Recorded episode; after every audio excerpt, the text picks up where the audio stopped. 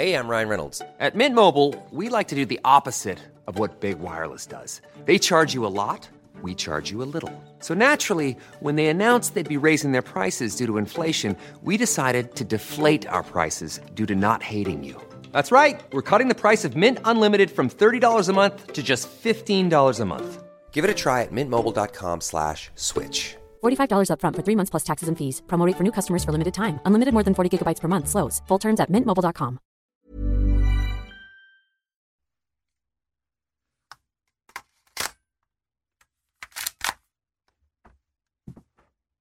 Le 26 juillet 2012, les voisins de la famille Lénissa à Beauzelle en Savoie sont témoins d'une scène absolument terrifiante. Il est à peu près 18h lorsque Muriel, la mère de famille, sort dans la rue en hurlant, disant que son fils est en train de massacrer tout le monde. La femme est couverte de sang.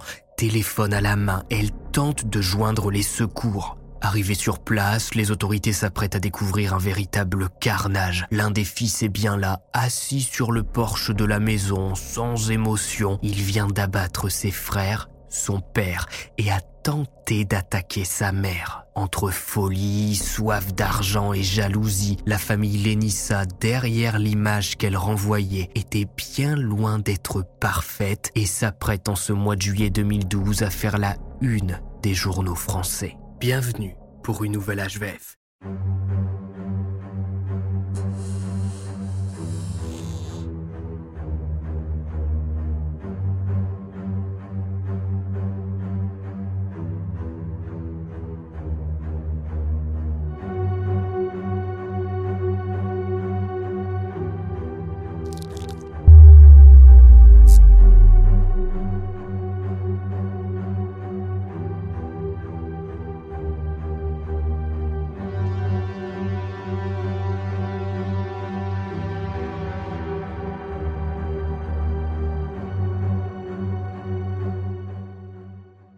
Salut à tous, my.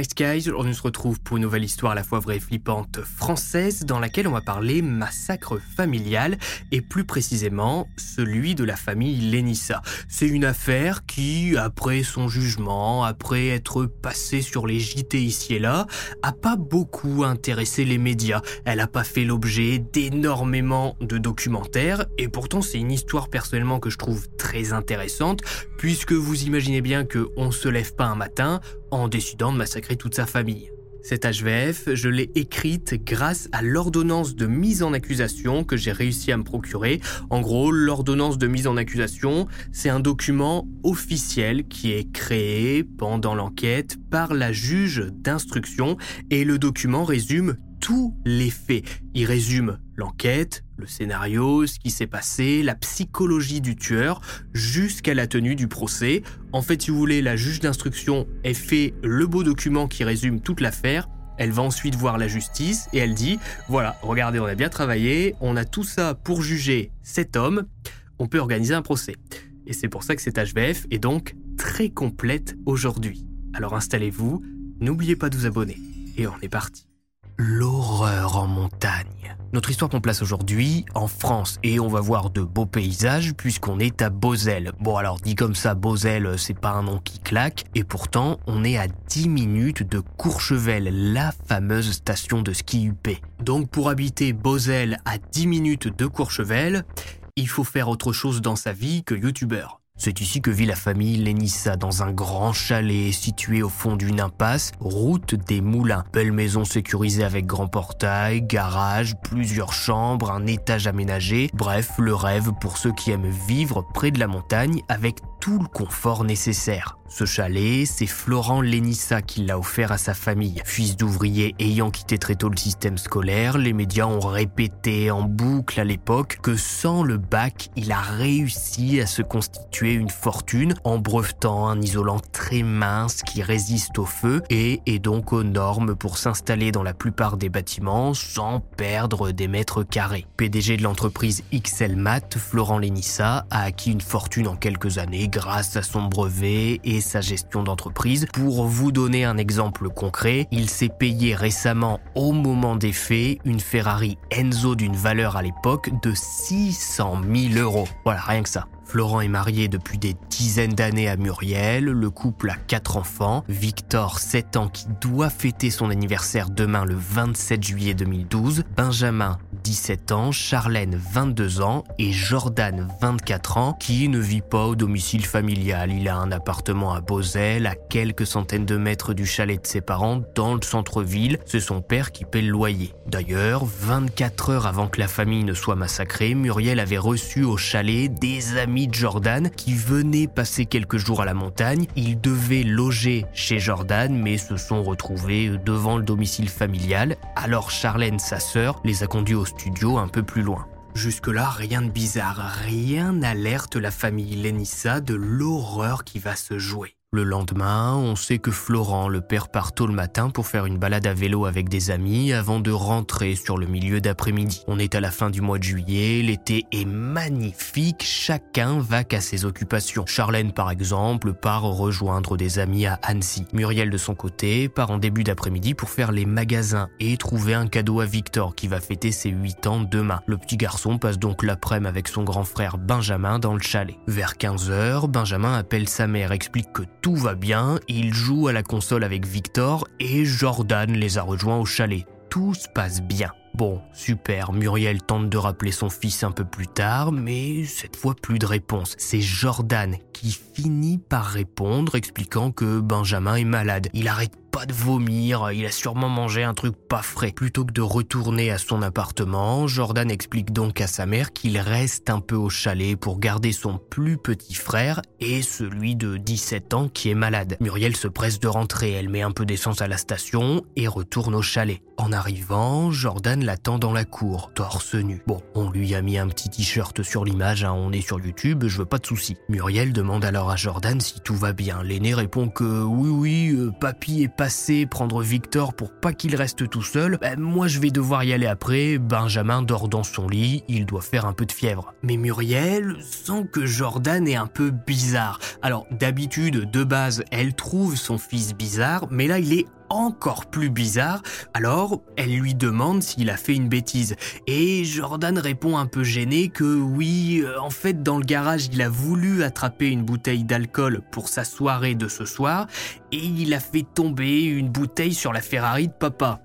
Malheur de malheur. Arrivé près de la voiture, Jordan demande à sa mère de regarder en dessous. Mais Muriel, bon bah la Ferrari c'est pas la sienne, hein. Jordan verra ça avec son père. La mère Lénissa entre dans le chalet, mais tout de suite elle sent une drôle d'odeur. Elle a pourtant aéré les pièces il y a pas longtemps, elle a fait le ménage, passé la spie, mais il y a comme un Roland de chaud, une espèce d'odeur de pétard, de poudre. Elle commence à renifler pour identifier l'odeur, elle appelle ses autres garçons, son mari qui doit être rentré à cette heure, quand tout d'un coup, quelqu'un se jette sur elle. Muriel est projetée au sol, son crâne se fracasse contre le rebord de cheminée. Elle tente de s'enfuir, ouvre les yeux en vitesse et voit Jordan, son fils, au-dessus d'elle, une bûche entre les mains qui abat d'un coup le bout de bois sur son visage. Muriel est complètement sonnée, mais son instinct de survie se met en marche. Elle continue de se battre. Elle mord et attrape les testicules de Jordan pour les presser le plus fort possible.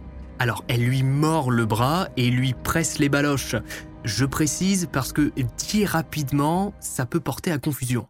Jordan lâche prise et dit à sa mère qu'il est foutu, qu'il les a tués, qu'il va passer le reste de ses jours en tôle. La situation se calme. Muriel réussit à convaincre son fils d'appeler les secours. Jordan compose le 17. La mère Lénissa prend le téléphone et profite d'un moment d'inattention de Jordan qui est parti chercher à boire dans le frigo pour s'enfuir en courant. C'est à ce moment-là que l'un de ses voisins, Ludovic Roche, l'aperçoit en sang, en train de s'enfuir dans la rue en hurlant. Les secours sont prévenus également par le voisinage et arrive rapidement sur place. Les agents découvrent alors Jordan, tranquille, assis sur le porche du chalet. Le garçon est couvert de sang, il est amorphe, comme si son esprit était ailleurs. Jordan fait un geste brusque.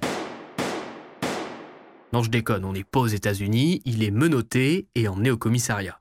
Muriel, de son côté, est emmenée à l'hôpital. On relève chez elle un choc psychologique extrême. Elle a du mal à parler, ne comprend pas ce qu'il se passe, demande où sont ses deux petits garçons, sa fille, son mari, si tout le monde va bien, qu'est-ce que Jordan leur a fait? Au même moment, les premiers enquêteurs entrent dans le chalet de la famille. Au rez-de-chaussée, rien à signaler, mais dans une pièce qui était l'ancienne chambre de Jordan avant qu'il ne prenne son appartement, on retrouve une arme de poing de petite taille, calibre 6.35 mm, encore garnie de deux cartouches. Facilement dissimulable, Jordan n'a sûrement pas eu de mal à entrer avec sans inquiéter ses deux petits frères lorsqu'il les a rejoints cet après-midi. Au premier étage, Florent Lénissa, le père, est découvert mort dans son bureau, affalé sur sa table de travail. Il a été touché par une seule balle en pleine tête et est encore en tenue de cycliste ça m'embêterait quand même personnellement de mourir dans ma petite tenue moulante de cycliste, hein, en sachant qu'en plus après,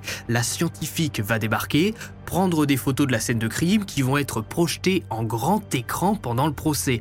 Alors si vous êtes menacé de mort, attention, habillez-vous bien, on sait jamais. Mais bon, aucune trace de lutte n'est retrouvée, donc malheureusement ou peut-être heureusement, Florent n'a rien vu venir et n'a pas eu le temps d'avoir peur. Le coup a été tiré à l'arrière de la tête. Son ordinateur est même encore allumé sur ses emails. Au deuxième étage, les enquêteurs découvrent une autre scène d'horreur. Victor, 7 ans, est caché sous son lit, allongé sur le dos. Les traces de sang sur le sol font dire aux enquêteurs qu'il ne s'est pas caché là par lui-même, mais qu'il a été traîné par son grand frère après avoir reçu une balle.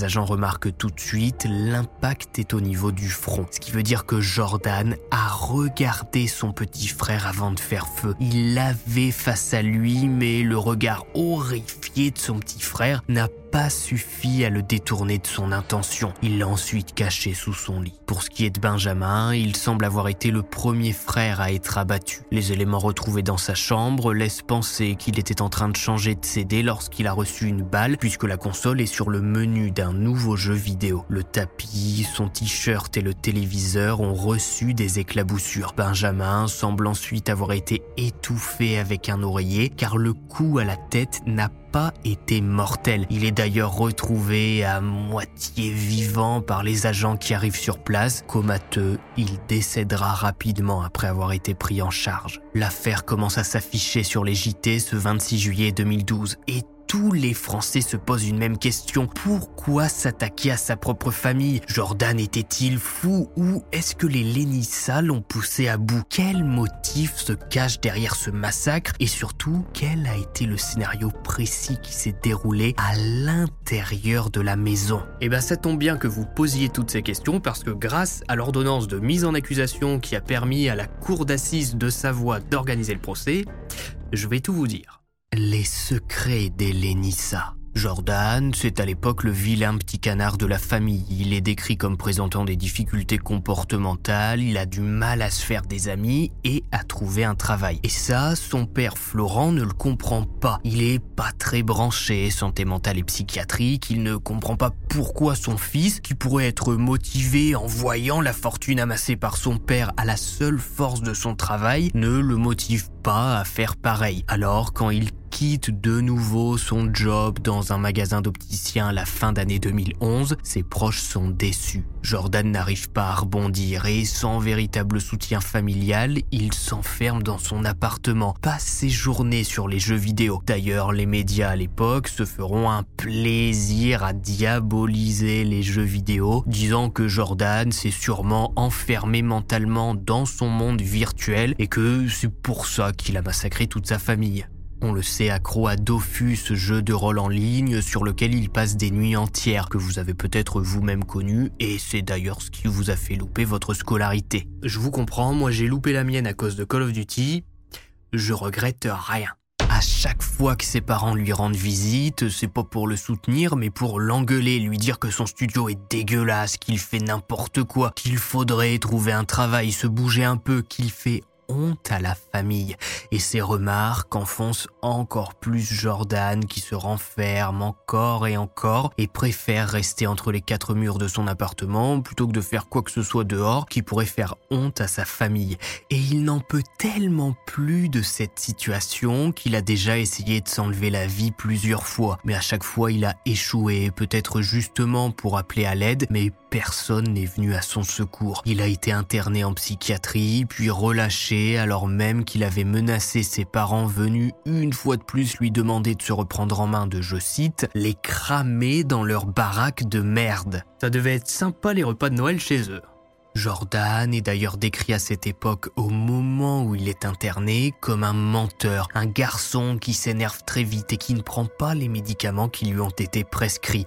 Il ne va pas non plus aux séances psy demandées par les médecins. Le père de Jordan, pour essayer de sortir son fils de cette spirale d'internement psychiatrique, de chômage, de nuit sur les jeux vidéo, va alors l'embaucher dans son entreprise et lui dire que s'il ne fait pas d'efforts avec cette nouvelle chance, les vivres lui seront coupés et le contrat de son appartement prendra fin le 31 août 2012, un peu plus d'un mois après la tuerie qui va suivre. Alors je suis pas psychiatre ni papa, mais quand ton fils a avalé plusieurs fois des boîtes de médoc qu'il a été placé en psychiatrie, allez le voir en lui disant que si dans un mois ça va pas mieux, on lui coupe les vivres et on le fout à la porte de son appartement, c'est peut-être pas la meilleure des choses à faire pour qu'il aille mieux psychologiquement. Tout ce que vous allez y gagner, c'est qu'un bon matin, il va péter un plomb, prendre un pistolet et venir vous tirer dessus quand vous êtes encore en tenue de cycliste. Ryan Reynolds here from Mint Mobile. With the price of just about everything going up during inflation, we thought we'd bring our prices down. So to help us, we brought in a reverse auctioneer, which is apparently a thing. Mint Mobile unlimited premium wireless. Ready to get 30, 30, bit to get 30, bit to get 20, 20, 20, bit to get 20, 20, bit to get 15, 15, 15, 15 just 15 bucks a month. So, Give it a try at mintmobile.com/switch. slash $45 upfront for three months plus taxes and fees. Promo rate for new customers for limited time. Unlimited more than 40 gigabytes per month. Slows. Full terms at mintmobile.com. Et même les grands-parents maternels de Jordan le décrivent comme un feignant, mythomane, ne répondant pas du tout aux exigences de ses parents. L'un des employés de Florent Lénissa témoignera d'ailleurs en disant Pour moi, Jordan, euh, c'était un petit garçon normal. Bon, il avait 15-16 ans, donc euh, un petit peu branleur sur les bords, quoi, comme tous les, gamins. Mais euh, pas méchant, rien du tout. Ce qu'il y avait, le problème, c'est que son père, euh, voilà, Jordan, euh, il avait 15-16 ans, fallait qu'il bosse euh, comme quelqu'un qui avait 20 ou 25 ans. Il y avait 8 à 900 euh, rouleaux d'isolation et Jordan m'aidait à les décharger et puis donc ça allait passer vite. Des fois c'était, c'est malheureux à dire, mais soit un coup de pied dans les fesses ou une claque sur la figure parce que ça avançait pas, quoi. il allait passer vite et tout ça. J'ai vu des parents qui étaient durs avec leur enfant, mais euh, jamais comme ça. Mais on continuera de parler de la personnalité de Jordan juste après. C'était une rapide parenthèse pour qu'on comprenne bien que déjà toute l'histoire n'est pas blanche ou noire et surtout que c'est loin d'être juste un ado qui passe sa journée sur les jeux vidéo et qui a eu envie de faire pampan comme l'ont dit les médias à l'époque. Jordan, le jour même de son arrestation, est bien évidemment placé en garde à vue. Et dans un premier temps, il explique avoir simplement des flashs sur ce qu'il s'est passé. Il raconte qu'il se voit en train de jouer à un jeu vidéo avec son frère Benjamin dans sa chambre et que d'un coup, il a une image qui lui vient en tête. Son frère est là, allongé sur le sol, respirant bruyamment. Il a un second souvenir, c'est celui de donner le téléphone à sa mère pour qu'elle appelle les secours. C'est tout. Bon, si Jordan ne veut pas vraiment parler du massacre en détail, on va lui poser d'autres questions. On est en France, alors comment est-ce qu'il a eu l'arme à feu? Tout le monde connaît la législation, on peut pas aller comme ça dans une armurerie euh, acheter un pistolet. Et là, Jordan se met un petit peu à parler.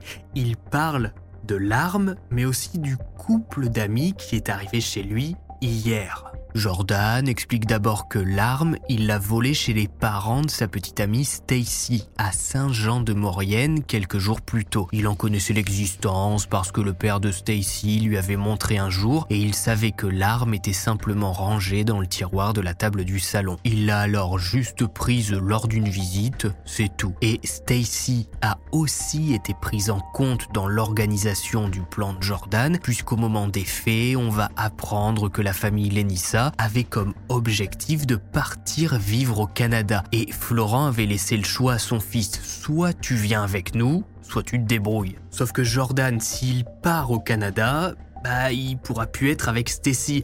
Et s'il reste à Bosel, fini l'argent de papa et maman. Et il est là le secret de Jordan Lenissa qui va mener au massacre. Il se présente à tous ses amis, que ce soit sur internet ou dans la vraie vie, comme un type qui a réussi, qui est riche, qui loue un appartement en plein centre de Bosel. Il écrit même sur un forum à l'époque qu'il a plusieurs sociétés, qu'il gère trois boîtes de nuit. Sauf que tout ça c'est du flanc, si ses parents partent, il n'aura plus rien et tout le monde découvrira qui il est vraiment. Un garçon feignant, ne voulant pas du tout travailler et qui veut juste profiter de la fortune de son père. Jordan, c'est un narcissique type. Il se pense meilleur que tout le monde et pour lui, la seule solution à son problème est simple et on le verra dans la partie psychologique qui lui est dédiée dans les documents judiciaires que je me suis procuré. Eh bien, la seule solution, c'est de massacrer sa famille pour toucher l'héritage et ne plus avoir ce dilemme de partir ou non au Canada.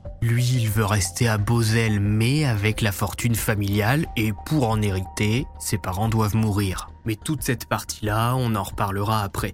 Ensuite, Jordan commence à parler du couple d'amis qu'il héberge chez lui.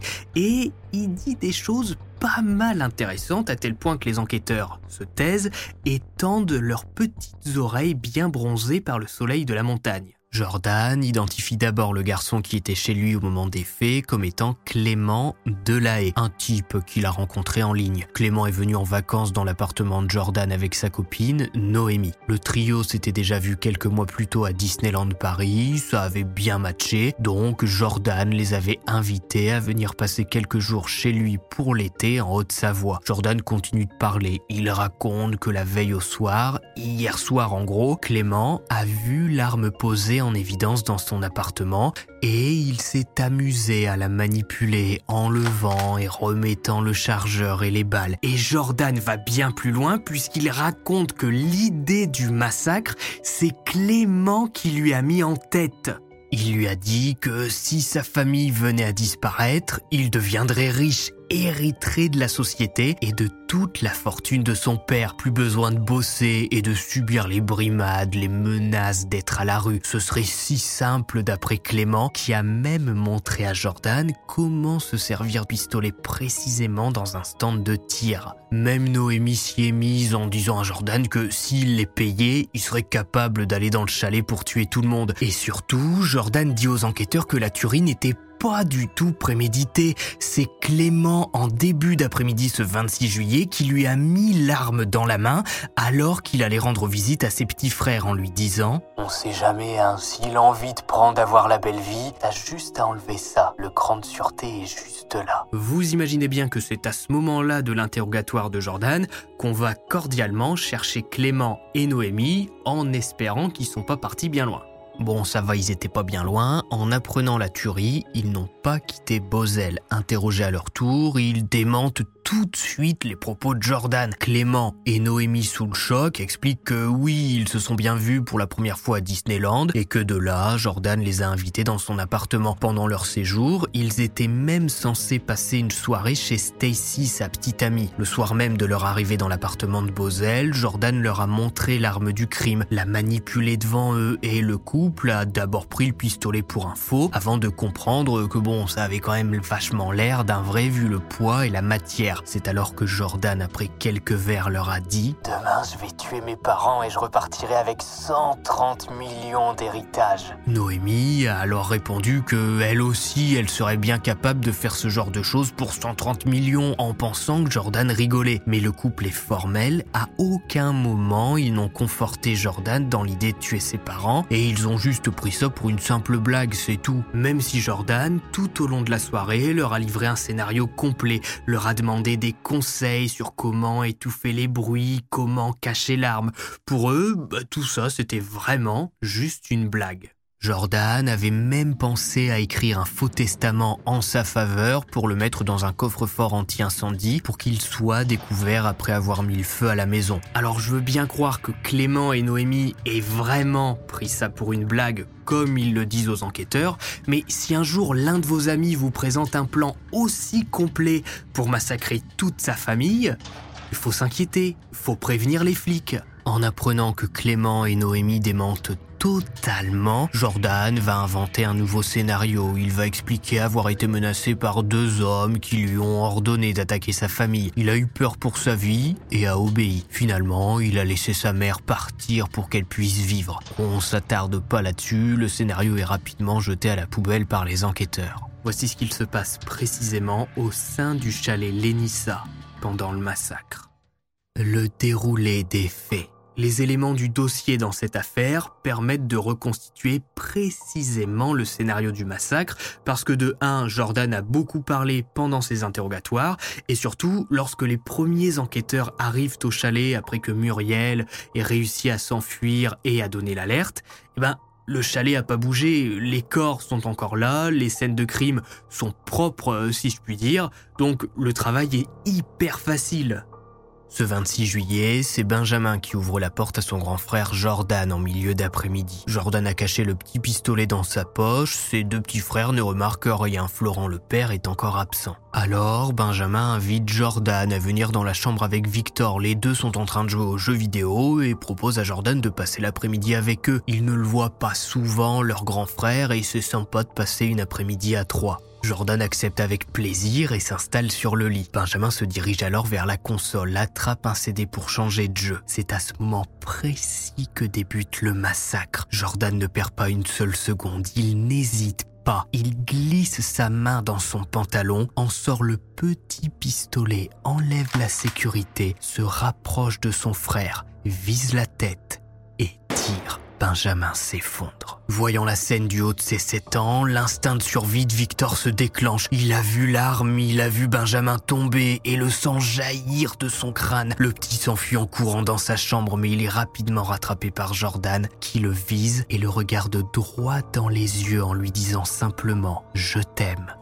avant de faire feu. Il est 16h54. Jordan appelle alors sa mère pour lui dire que Benjamin est malade et qu'il va rester avec Victor jusqu'à l'arrivée de papa. Après l'appel, il cache Victor sous son lit. Jordan ne sait pas comment la suite va se passer, alors il cache le corps et retourne voir Benjamin qui d'après lui émet des sortes de ronflements. Il lui place alors un oreiller sur la tête pour étouffer le bruit. On retrouvera d'ailleurs sur l'ordinateur de Jordan des recherches Google telles que peut-on mourir d'une balle dans la tête? Comment mourir avec de la mort au rat? Qu'il expliquera plus tard par le fait qu'il ne voulait faire souffrir ses frères et il voulait que la mort soit instantanée, il a donc choisi l'arme à feu. Vers 17h30, Jordan appelle sa petite amie, puis Clément et Noémie pour leur dire de partir dans le village d'à côté, là où une soirée est organisée, il les rejoindra plus tard. Jordan est à ce moment-là persuadé de s'en sortir plus que deux meurtres, celui de son père et de sa mère et il sera plus ou moins libre. Est-ce qu'il compte attendre le retour de sa sœur plus tard en soirée? Peut-être. En tout cas, il ne le dit pas. À 18h, Florent arrive au domicile familial. Jordan vient à sa rencontre, lui dit que tout va bien, qu'il allait partir. Florent ne cherche pas à voir Benjamin ni Victor. Il va dans son bureau lire ses emails, s'assoit sur sa chaise, se connecte à sa messagerie, sans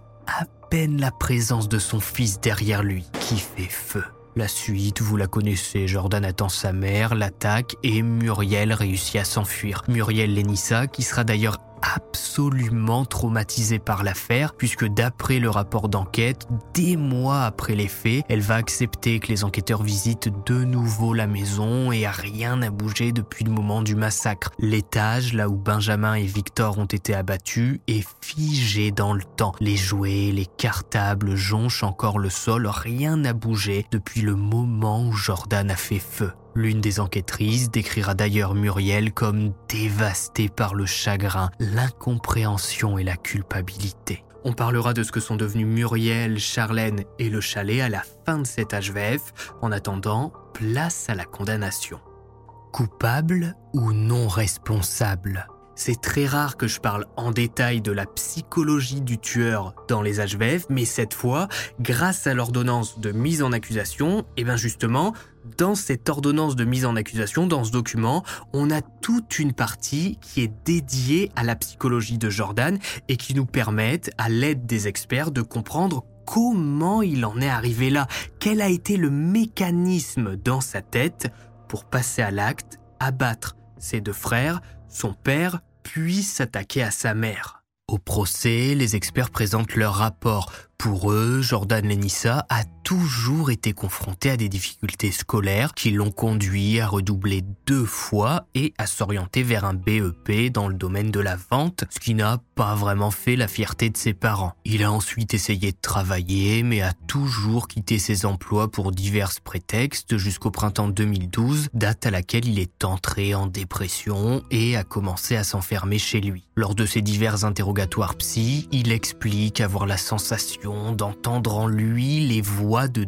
deux personnages qu'il nomme Thomas et Eva. L'un essaie de le pousser à faire du mal, l'autre tente de le canaliser. Bon, du coup, on sait qui a gagné entre les deux petits coquins dans la tête de Jordan. Tous ceux qui ont été interrogés à propos de Jordan le décrivent comme un garçon charmant, mythomane, flambeur, feignant et imbu de sa personne. On retrouve dans le passé judiciaire de Jordan une condamnation du tribunal pour enfants prononcée le 26 mars 2008 pour des faits d'agression sexuelle en réunion commis alors qu'il était au collège. À l'époque, l'examen psychiatrique n'avait révélé aucun trouble. Mais pour les experts qui l'examinent après le massacre de sa famille, deux experts plus précisément, le professeur El Chardus et le docteur Renaud, qui ne boit que de l'eau contrairement au renard, il est indiqué dans leur rapport que son père faisait peser une tension et une pression permanente sur lui. Jordan se sentait indigne de cette filiation et exclu de la fratrie depuis qu'il avait emménagé dans son appartement, tout seul. Alors, toujours d'après les experts, pour continuer d'exister aux yeux de ses amis et de ses proches, il s'est inventé des vies, disant gagner de l'argent sur Internet, ou bien que l'un de ses amis allait l'embaucher dans une start-up qui faisait un max d'argent en Chine. Tout est faux. Jordan se crée donc, d'après les psychiatres, un équilibre narcissique précaire et qui était en menace permanente d'effondrement. Et cet effondrement, il intervient au début d'année 2012 au moment où il entre en dépression et que ses parents menacent de rendre son appartement et qui lui donnent deux choix, partir avec eux au Canada ou rester ici avec Stacy mais se débrouiller sans vivre. Sans vivre grâce à papa et maman, impossible de flamber. C'est à ce moment-là que, d'après les experts psychiatriques, l'équilibre mental de Jordan s'effondre. Il voit sa famille comme une entité qui menace ses intérêts et son équilibre, et c'est pour ça qu'il va passer à l'acte. C'est aussi pour ça que Jordan Lenissa est très dangereux. Les experts écrivent que Jordan s'inscrit dans une façon relationnelle avec son environnement qu'il souhaite préserver pour éviter un effondrement narcissique ou psychotique. S'il se perçoit menacé dans son intégrité ou dans son équilibre, il peut reproduire un processus d'annulation de ce qui est perçu comme menaçant. Il persiste donc un état dangereux manifeste. Mais alors, comment la justice va juger Jordan auteur de trois meurtres de sang-froid? Les experts psychiatriques disent qu'il est dangereux, mais réussissent également à expliquer son geste bah, de par la rivalité qu'il avait avec son père. Alors, est-ce qu'on lui met perpète en prison ou est-ce qu'on l'envoie en psychiatrie? Bah là, ça risque de pas vraiment vous plaire. Vous imaginez bien que les avocats de Jordan vont plonger dans cet angle de défense lors du procès qui s'ouvre le lundi 5 octobre 2015. Pour eux, c'est simple, Jordan c'est un gamin malade qui doit être soigné, puis libéré. C'est tout. Pour l'accusation, c'est une toute autre histoire. La justice pense que si Jordan en avait eu l'occasion, si sa mère Muriel n'avait pas réussi à s'enfuir, il aurait massacré tout le monde. Jordan aurait sagement attendu le retour de sa sœur Charlène et l'aurait abattu. Ensuite, il aurait suivi son plan, celui qu'il a présenté à Clément et Noémie. Il aurait mis le feu à la maison, se serait enfui et aurait tenté par tous les moyens de ne pas se faire piéger pendant l'enquête. Muriel et Charlène sont persuadées que Jordan a tué pour l'héritage. Au moment du procès, la mère et la sœur ne l'ont plus revu depuis trois ans et lui adressent à peine la parole. Lors de l'audience, Jordan demande pardon pour le mal qu'il a fait. Mais il n'arrive pas à toucher l'opinion publique. Les seules photos du procès et vidéos qui sortent de lui le montrent le regard noir, le teint balafard, la posture figée. Il parle froidement, sans émotion, du massacre. J'ai dit je t'aime à mon frère et puis j'ai tiré. J'ai ensuite poursuivi Victor. Je lui ai dit je t'aime et pan. C'est tout. Dans la voix de Jordan, il n'y a aucune émotion. Quatre de ses ex-petites amies vont se présenter à la barre. La première l'accuse d'agression sexuelle, d'étranglement. Jordan dit que c'est faux. La seconde, Marion, explique qu'un jour il est rentré chez elle peu après leur rupture suite à des mensonges à répétition. Il l'a alors menacé avec un couteau de, je cite, la crever. Jordan avoue que oui, c'est vrai. Vient le tour d'Elodie, qui dépeint Jordan comme un garçon gentil, mais trop feignant. Ils ont emménagé ensemble, mais elle n'était qu'une boniche pour lui, donc elle lui a demandé de partir. Stacy, celle qui a le plus côtoyé Jordan avant le massacre, explique qu'elle n'a rien vu venir, que pendant les jours qui ont précédé la tuerie, Jordan était en pleine forme, rigolait tout le temps. Elle ne sait absolument pas douté de ce qu'il préparait, sinon elle aurait prévenu les secours. Au cours du procès, il sera démontré que Jordan n'a eu aucun complice pendant la préparation de son plan macabre, ni pendant l'attaque. Le 8 octobre 2015, après trois jours de procès, le verdict tombe.